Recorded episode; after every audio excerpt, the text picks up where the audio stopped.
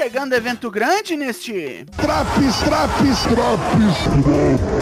Eu sou o Douglasinho do Four Corners Wrestling Podcast e hoje eu apresento a vocês o AW Dynamite de 24 de maio, nos já costumeiros quase 10 minutos.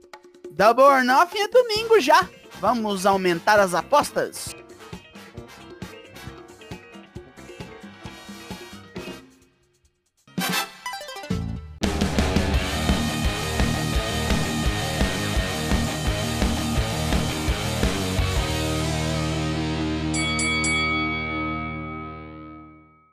É semana de evento grande e em Las Vegas começaremos com porrada. Não é quarta-feira se o título internacional não tiver no prego.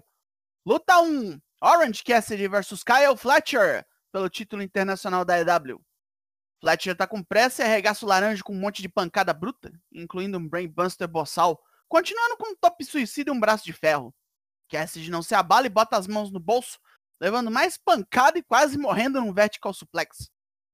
Depois de cair de bunda no canto do ringue, Fletcher acelera o passo com um Michinoku Driver, outro desse da segunda corda, e um par de Tombstone Pile Drivers.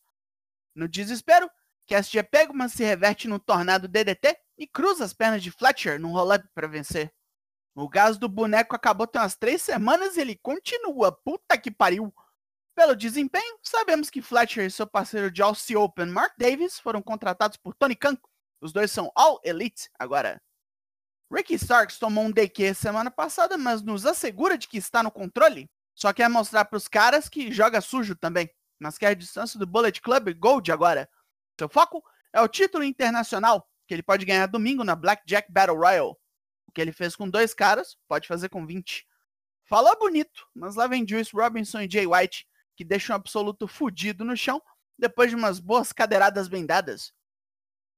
Jungle Boy fala da relação que tem com Las Vegas, pois suas primeiras lutas foram feitas num cassino pequeno na cidade. Ele sabe de cor o caminho para cá, e toda vez que o faz, está um pouco diferente. O que não muda é o que ele sente no ringue, a vida que escolheu, o caminho que segue.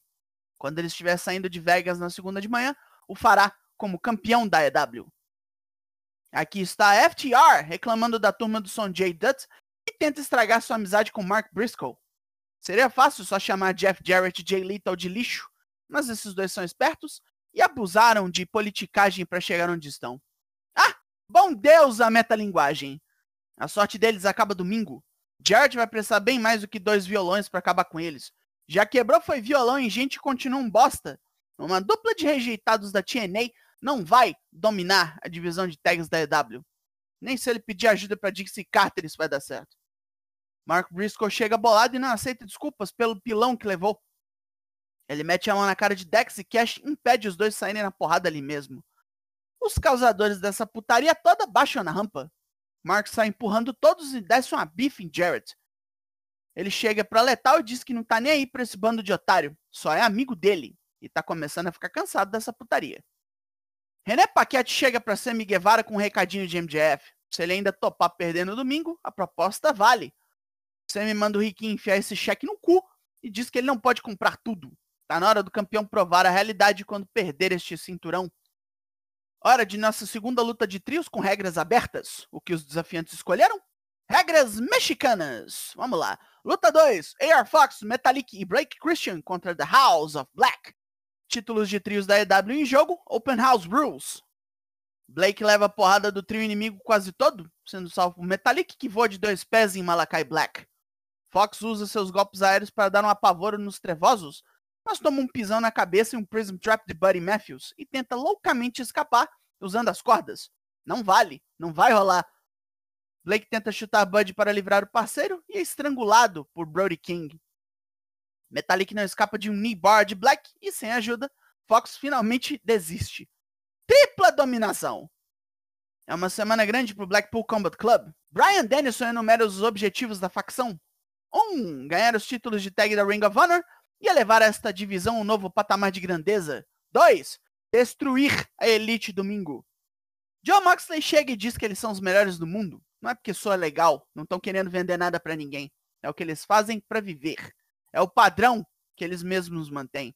É isso que vende ingresso. A plateia vem para ver os quatro quebrando gente. Numa tempestade de violência, eles continuam impávidos e vão provar para quem quiser ver a diferença entre profissionais e amadores. Vem MJF ao ringue, mas antes ele joga água em Tony Schiavone. Amor de pessoa. Primeiro ele deseja o pior para os outros três pilares, que é que Sammy Guevara bote a língua numa tomada, que Darby Allin suba o Monte Everest com sapatos desamarrados e que Jungle Boy fique preso numa câmara de eco e morra de tédio consigo mesmo. Max se considera uma pessoa inteligente e sabe a importância dessa luta. Quatro anos atrás, nenhum deles estava em rede nacional. Agora todos os conhecem pelas lutas absurdas que fizeram. Eles não são parte da EW, eles são a própria. Mas Max já tá de saco cheio, com a falta de competição e de respeito. Seu contrato está perto de acabar, e por isso o colocaram numa luta onde ele pode perder sem ser pinado. Se o ameaçarem, ele vai embora com o título. Darby Allin vem disposto a defender seu estilo de vida, pois a EW é a única companhia que o deixa fazer qualquer merda. Pular de lugar alto, andar de skate e se quebrar todo. Sua sanidade está em jogo e ele vai matar Max para se manter assim. O Kid Suicida toma um chute no saco e Max foge de Sammy Guevara que vem a milhão. Só não escapa de Jungle Boy, que mete ele no braço e ergue o belt.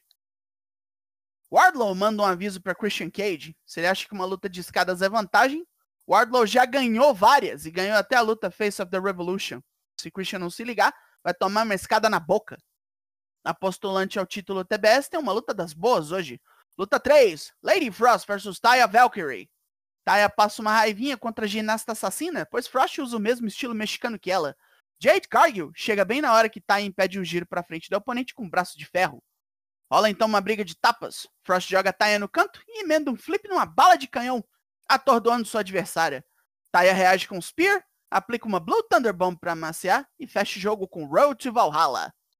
Tony Khan vem fazer seu anúncio, feliz de estar de volta a Vegas, onde a AEW começou. O primeiro AEW Collision será em Chicago, dia 17 de junho.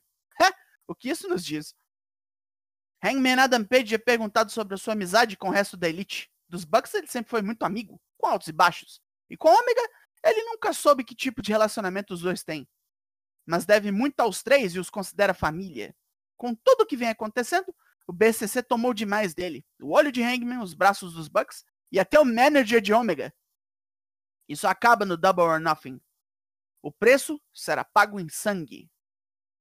Hora da assinatura de contrato entre Adam Cole e Chris Jericho. Os dois faziam uma luta não autorizada no domingo.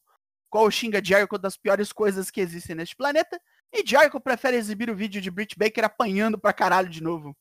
Cole ainda ouve do roqueiro arrombado que é burro. Está provocando cinco caras quando tem só um amigo. Aí é que Jericho se engana. O playboy de Panama City trouxe alguém que ele conhece muito bem o homicida, suicida, genocida, Sabu!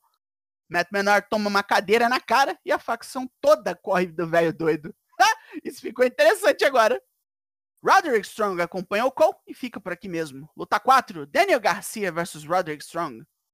Garcia vem na sujeira, puxando o cabelo e fazendo catimba. Strong enche o cara de chop e não deixa usar o que ele sabe de catch. Eventualmente Strong vacila e toma o Dragon Tamer mas escapa na força bruta e mutila Garcia com um combo de Gutbuster e End of Heartache. Caralho! Willow Nightingale participou do especial Resurgence da NJPW Strong, onde ganhou o título feminino do programa contra Mercedes Monet. Falamos disso no podcast semanal e se você ouviu, sabe como eu fiquei feliz com isso. Espero que tratem ela melhor aqui. Depois de uma repassada no card do Double or Nothing, é hora do Main Event! Luta 5, Claudio Castagnoli Willer Yuta versus The Lucha Bros, pelos títulos de tag da Ring of Honor. Rola confronto direto entre os quatro e Yuta se fode, deixando Claudio para apanhar dos irmãos. Ele e Yuta tomam uns mergulhos fora do ringue, quase que o japonês dança com Made in Japan. Claudio manda Fênix na estratosfera com um upper na reação. Só que ele toma um Canadian Destroyer e Yuta chega perto de morrer novamente com Black Thunder. O Cyborg suíço volta a si possesso e nocauteia os mexicanos usando Yuta de projétil.